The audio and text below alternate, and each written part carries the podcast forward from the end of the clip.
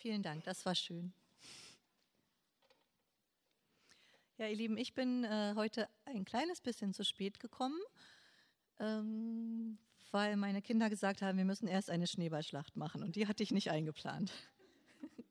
Aber Andrea und Andrea haben wir verziehen, das ist nett. Ein gemeinsames Familienerlebnis war das. Und ähm, ja, ich habe gehört, ihr werdet bald eine Kindersegnung haben. Ich freue mich mit euch, dass Familien da sind. Familien sind etwas Wunderbares und Herausforderndes und Beglückendes und Anstrengendes.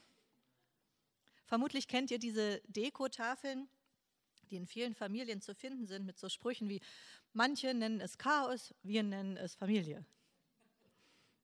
Oder hier lacht, schreit, braucht Schokolade, putzt, aber nur kurz bevor Besuch kommt, streitet, versöhnt sich, liebt einander, Familie XY.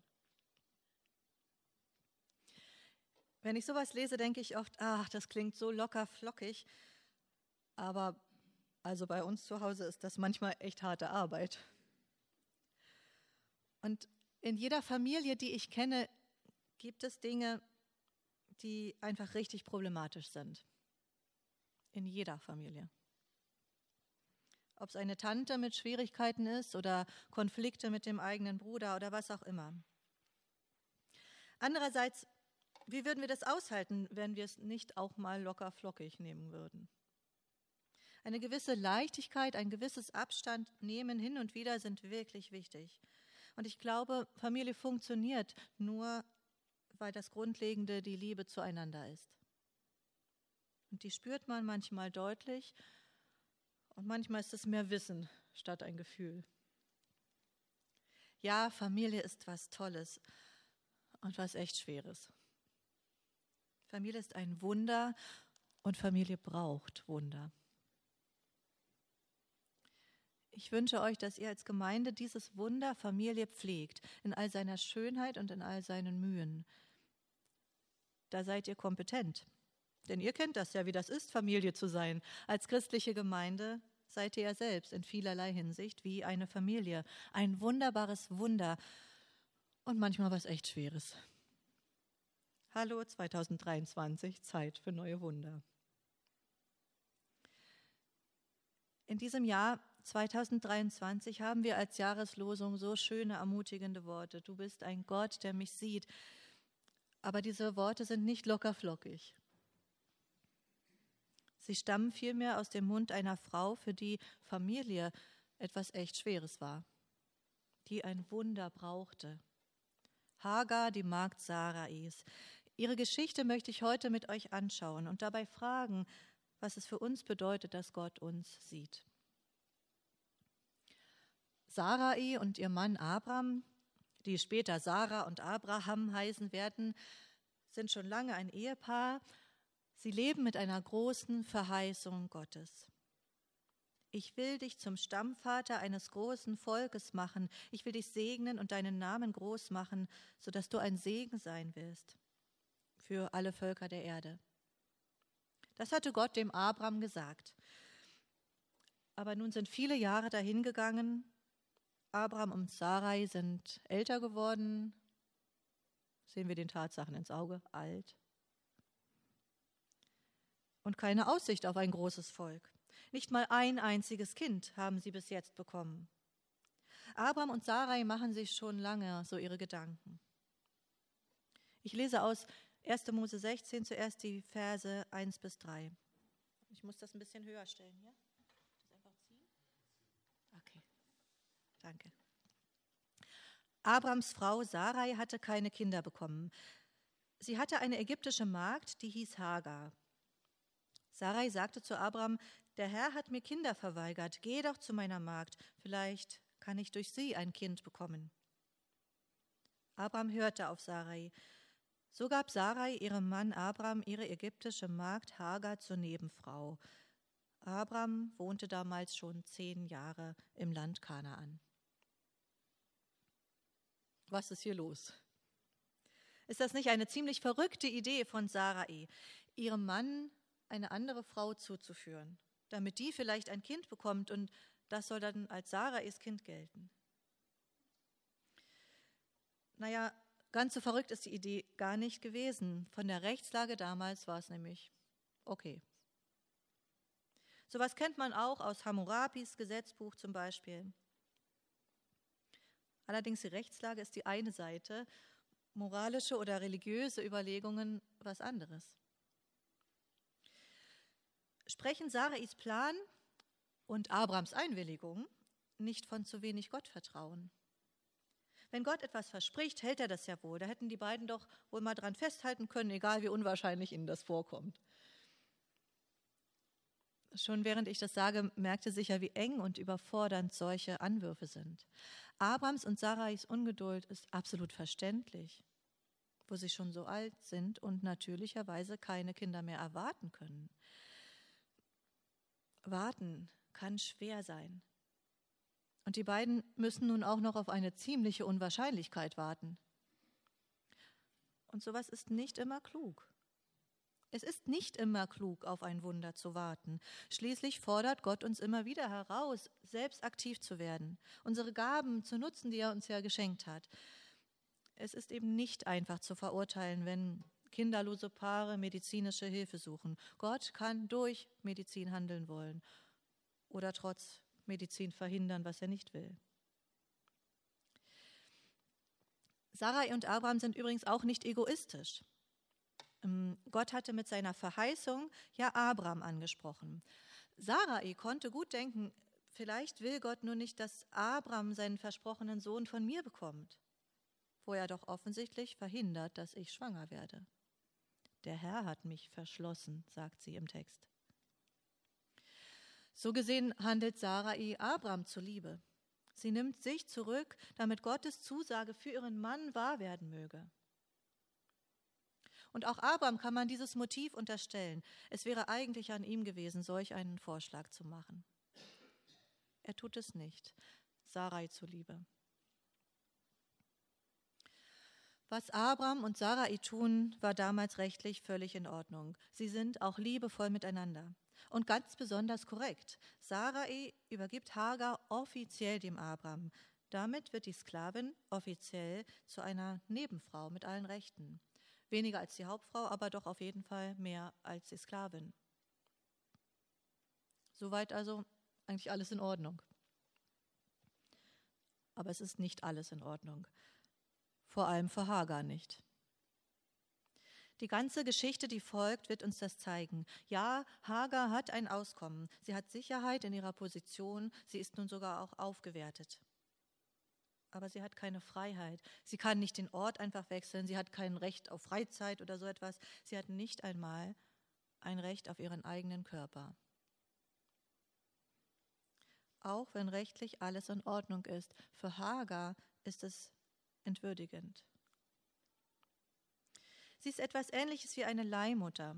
Und es ist kein Wunder, dass heute Leihmutterschaft bei uns und in vielen Teilen der Welt auch verboten ist weil es diese kommerzielle Form gibt, wo das Problem sitzt, dass da Kinder zu einer Ware werden, die man kauft, denn man bezahlt die das Kind austragende Frau. Diese Kinder haben kein Recht auf ihre leibliche Mutter.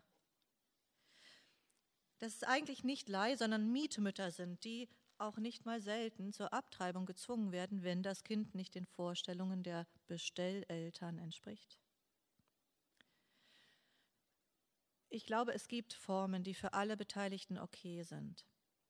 Aber es ist bezeichnend, dass weltweit der übergroße Anteil der Leihmütter wirtschaftlich abhängig ist von niedrigem sozialen Stand.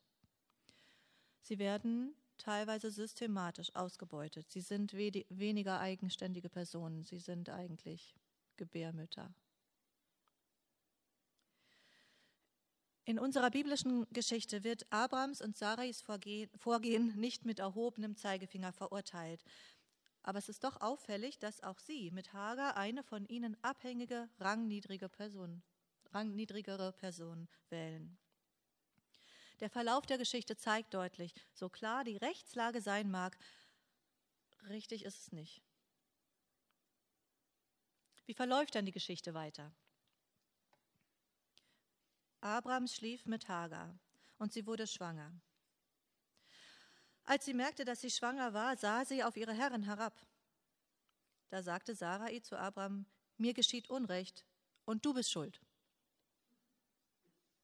Ich war es doch, die dir meine Magd ähm, gegeben hat. Kaum ist sie schwanger, sieht sie auf mich herab.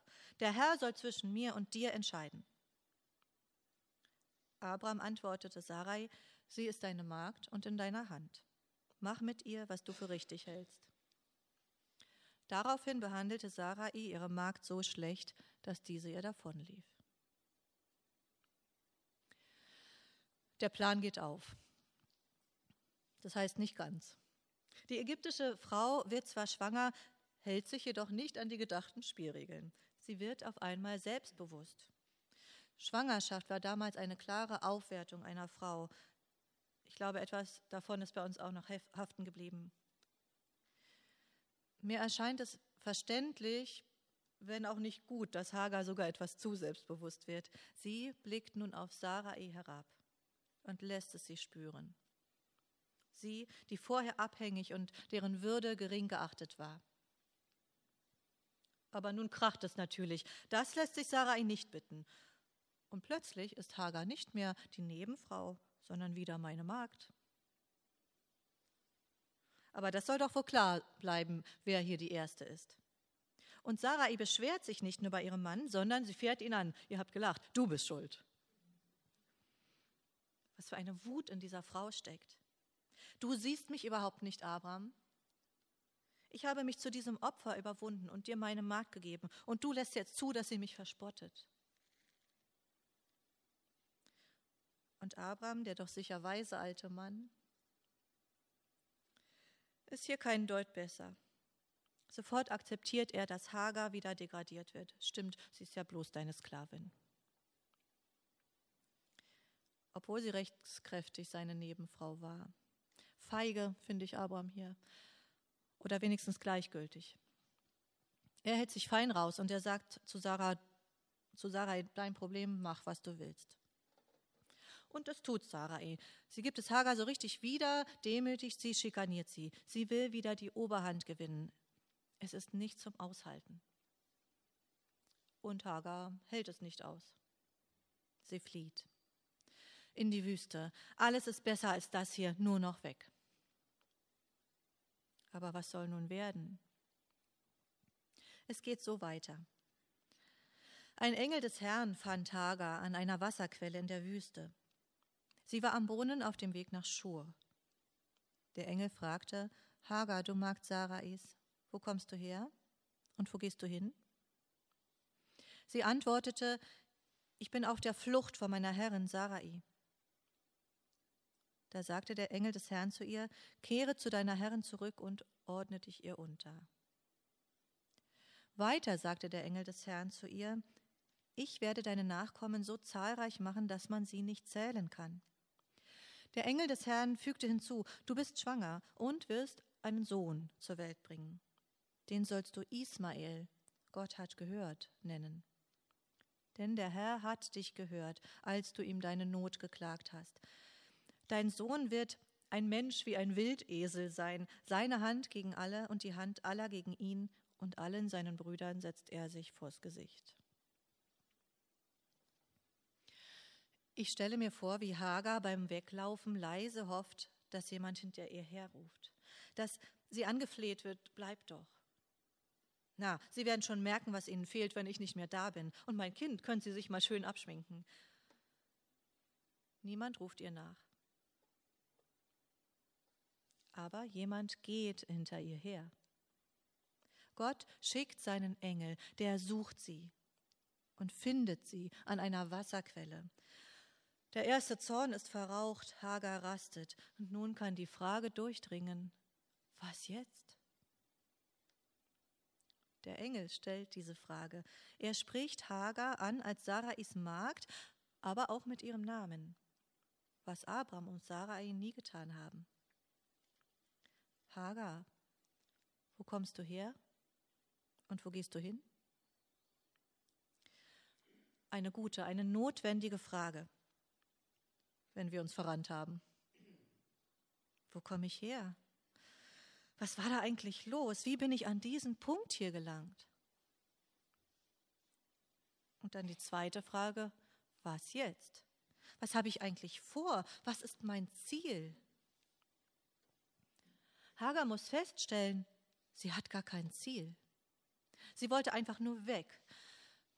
Aber das ist keine Option für immer. Man kann ja nicht immerfort nur weglaufen. Man braucht irgendwann ein Wohin. Der Engel und durch ihn Gott gibt ein Wohin vor. Und das ist eine Zumutung. Hagar, geh zurück, ordne dich unter. Das ist hart. Hagar muss umkehren, äußerlich und innerlich. Sie soll zu Sarai und Abraham zurückgehen. Sie soll nicht mehr auf Sarai herabsehen. Es wird nicht leicht.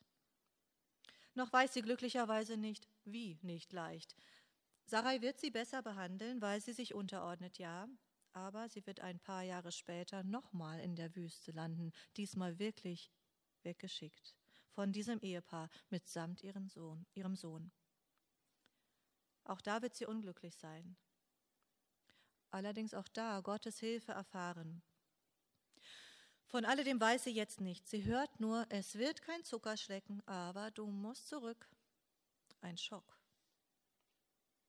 Aber sofort, als wollte er verhindern, dass Hagar gleich wieder auffährt und davonrennt, schiebt der Engel nach. Gott hat einen Plan für dich. Du bist nicht allein, du bist nicht unwichtig. Dein Kind wird ein Sohn sein.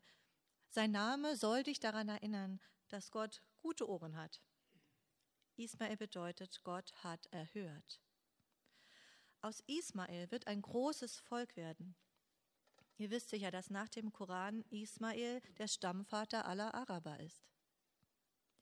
Wie ein Wildesel wird Ismael, wird dieses Volk sein, steht hier. Ein schönes, wildes, freies Tier, unzähmbar freiheitsliebend. Was für ein Bild. Hagar, die so unterdrückt wurde, und Ismael, der Inbegriff ungebändigter Freiheit. Hagar erhält hier eine große Verheißung, so eine wie auch Abraham und Sarai bekommen haben. Glaube nicht, Hagar, dass Gott Unterwerfung von dir fordert, weil er die Unterdrückung billigt, sondern sie ist notwendig für Gottes Plan des Heils für dich. Das hört Hagar und offensichtlich versteht sie. Sie glaubt dem Engel, sie vertraut Gott. Ich lese den Schluss der Geschichte. Hagar gab dem Herrn, der mit ihr geredet hatte, den Namen El Roi. Das heißt, Gott sieht nach mir. Denn sie hatte gesagt, hier habe ich den gesehen, der nach mir sieht.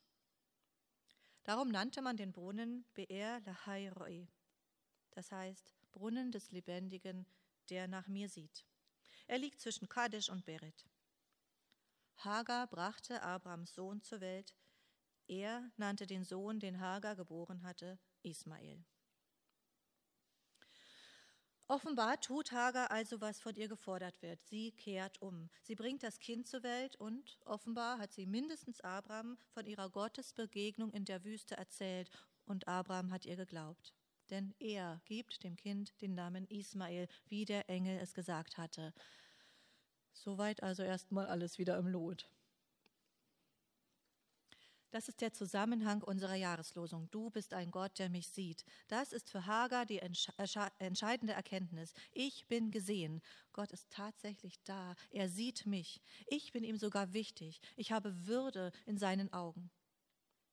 Mit dieser Gewissheit kann Hagar in die schwierige Situation zurückkehren. Es gibt nicht immer das Versprechen, du kommst da jetzt raus. Aber es gibt das Versprechen von Gott, ich sehe dich. Du bist mir wertvoll, ich stehe dir bei. Und so kann Hagar auch innerlich umkehren. Sie kann vielleicht sogar einsehen, dass sie auf Sarai nicht so hätte herabsehen sollen. Denn sie kann nun Gottes liebevollen Blick auf sich sehen. Sie hat ein Ansehen bei ihm. Die Worte, die Hagar in der Wüste sagt, sind im Original sperrig und nicht leicht zu übersetzen. Deshalb gibt es so viele verschiedene Übersetzungen. Es ist ungefähr so, Da nannte sie den Namen dessen, der zu ihr geredet hatte, Gottheit meines Sehens, denn sie sprach, habe ich nicht hier gesehen nach meinem Sehenden. Abraham und Sarai haben auf Hagar herabgesehen. Hagar hat auch Sarai herabgesehen. Aber bei Gott ist das anders. Hier wird sie wirklich gesehen, mit ihrer ganzen Persönlichkeit, mit ihrer Not und auch mit mehr Möglichkeiten, als sie selbst gedacht hatte. Nun sieht sie selbst. Sie sieht Gottes Wesen. Er ist der Gott meines Sehens. Er hat mich angesehen. Und das habe ich hinterher bemerkt. Das habe ich im Nachhinein auch sehen können. Ich kann nun aufsehen zu ihm und erkennen, dass er an mir handelt. Ich habe eine neue Perspektive. Gott ist der Gott meines Sehens. Gott ist die Person, die meine Sicht verändert hat. Wie leben wir nun mit der Jahreslosung? Du bist ein Gott, der mich sieht. Mir sind vier Aspekte wichtig geworden, aber die sind nicht alle so lang wie das bisher, bisherige. Was ich ermutigend finde und gerne in dieses neue Jahr mitnehmen möchte, ist als erstes dies. Weder Abraham noch Sarai noch Hagar werden direkt getadelt, obwohl sie alle drei Mist gebaut haben. Offensichtlich ist Gott nicht kleinlich. Er sieht uns. Und das heißt auch, Gott versteht uns. Er kann mit unserem Trial and Error umgehen, unserer Schuld, unserem Weglaufen. Wir leben aus der Vergebung, als Einzelne, als Familie, als Gemeinde. Es wird immer wieder Situationen geben, da muss ich mich fragen, wo habe ich da Mist gebaut? Wo habe ich eigene Pläne verfolgt, die doch nicht zum Ziel geführt haben? Wo habe ich anderen die, in, äh, die Schuld in die Schuhe geschoben, wie Sarai dem Abraham? Wo habe ich mich fein rausgehalten, wie Abraham? Wo bin ich überheblich geworden, wie Hagar? Wo habe ich anderen das Leben schwer gemacht? Es gibt auch solchen Mist, den wir aus dem letzten Jahr noch mit uns rumschleppen. Unsere guten Vorsätze werden nicht reichen, um alles gut zu machen, sondern wir brauchen das Vertrauen auf Gottes vergebende Güte. Er hat einen guten Weg und ein Ziel mit uns, manchmal eben auch trotz unseres Mists. Nach dem Punkt Vergebung ist der zweite dann trotzdem ein guter Vorsatz. Der Name Hagar wird oft mit Fremde assoziiert. Jedenfalls ist sie als Ägypterin ja in Abrams Familie eine Fremde. Die Geschichte stellt uns vor Augen, für Gott ist das Fremdsein keine Kategorie.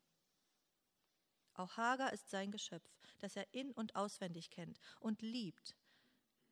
Es gibt in der Bibel die Aufforderung, sich fernzuhalten von Menschen, die Gott entgegenstehen. Es gibt die Aufforderung, unter sich zu bleiben, ja. Aber das ist keine absolute, sondern eine situative Aussage.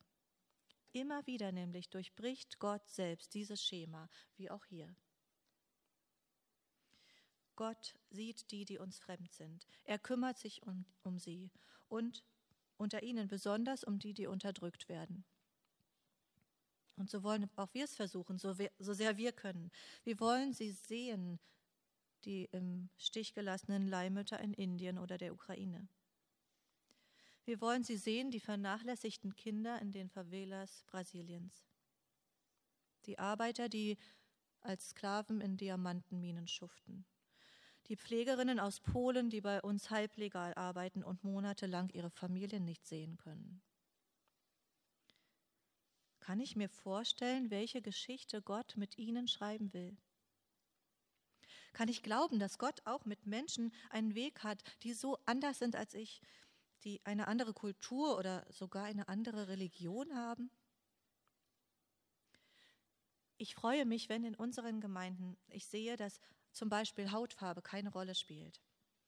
Und solchen Geist wünsche ich mir. Ich wünsche mir das mehr. Ich wünsche mir so sehr, dass wir auch als Gemeinden noch viel offener werden, damit keine Person mehr ihre Identität ver verleugnen muss, auch ihre sexuelle Identität nicht, ihre kulturelle Identität, damit niemand Sorge haben muss, in eine Schublade hineinpassen zu sollen, damit kein Mensch erleben muss, dass auf ihn herabgesehen wird.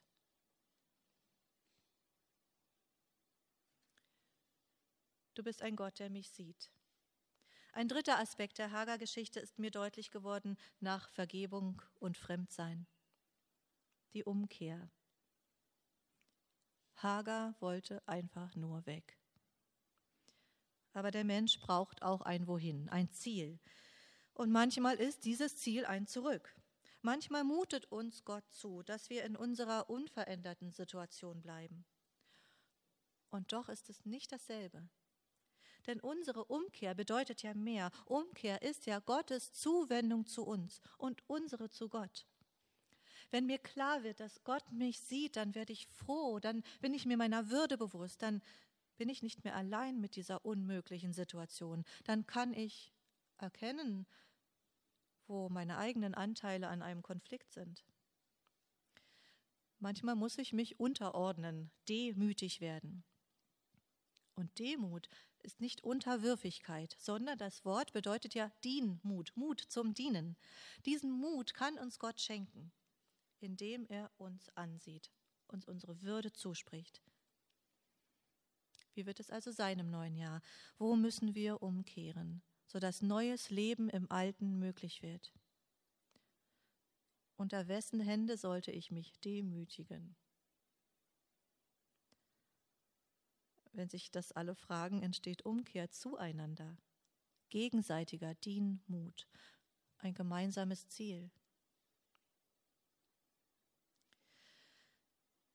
Vergebung, Fremde, Umkehr.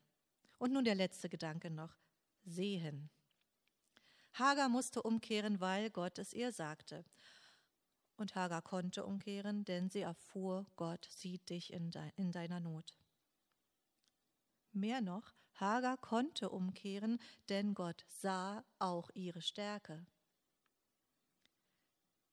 Er hat sozusagen gesehen, Hagar schafft das. Und diese Erkenntnis veränderte Hagars Sehen, ihre Sicht. Statt herabzublicken auf andere, konnte sie aufsehen zu Gott und hinsehen zu ihrem Wert und ihrem Ziel. Das gab ihr Zuversicht und Kraft. Und solche neuen Perspektiven brauchen wir auch im neuen Jahr. Ich habe eingangs gesagt, dass Familien Wunder sind und dass Familien Wunder brauchen. Und dass wir als christliche Gemeinde in vielerlei Hinsicht wie eine Familie sind. Wir sind Wunder und wir brauchen Wunder. Wir brauchen das Wunder neuer Perspektiven. Wir brauchen das Wunder, angesehen zu sein von Gott. Im Abschiedsschmerz wollen wir gesehen werden. In Trauer über Verluste im Erschrecken über unsere eigene Selbstherrlichkeit, in unserer Abhängigkeit, in unserer Hingabe, unserer Ziellosigkeit. Ich will gesehen werden in meinen Leistungen, in meinem Fragen nach der Zukunft, meiner Hilfsbedürftigkeit und meiner Stärke. Wo will ich gesehen werden? Wo willst du gesehen werden? Uns verbindet, dass Gott mich und dich sieht. Überall, wo wir sind, in der Familie, im Freundeskreis, auch in der Gemeinde, ist es zentral. Gott sieht uns. Es ist ein liebevoller Blick und er lenkt unser Sehen auf ihn und aufeinander. Ich möchte euch einladen zu einer kleinen Übung im Sehen. Vielleicht hilft sie euch auch noch ein bisschen für eure Gemeindeversammlung nachher, ich weiß nicht. Wenn du möchtest, auch wenn es erstmal paradox klingt zum Sehen, schließ die Augen und lass dich von Gott anschauen. Seine Freundlichkeit und Liebe liegt in diesem Blick, seine Weisheit und Güte. Setz dich diesem Blick aus.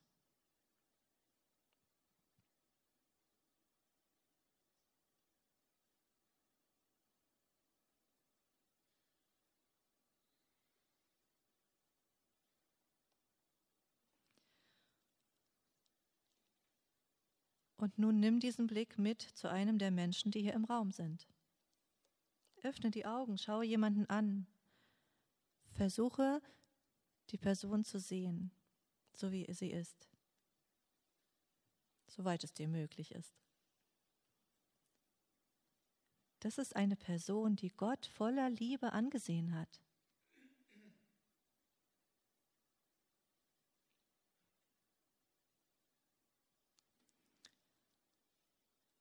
Und lass auch dich anschauen. Auch du bist eine Person, die Gott voller Liebe angesehen hat.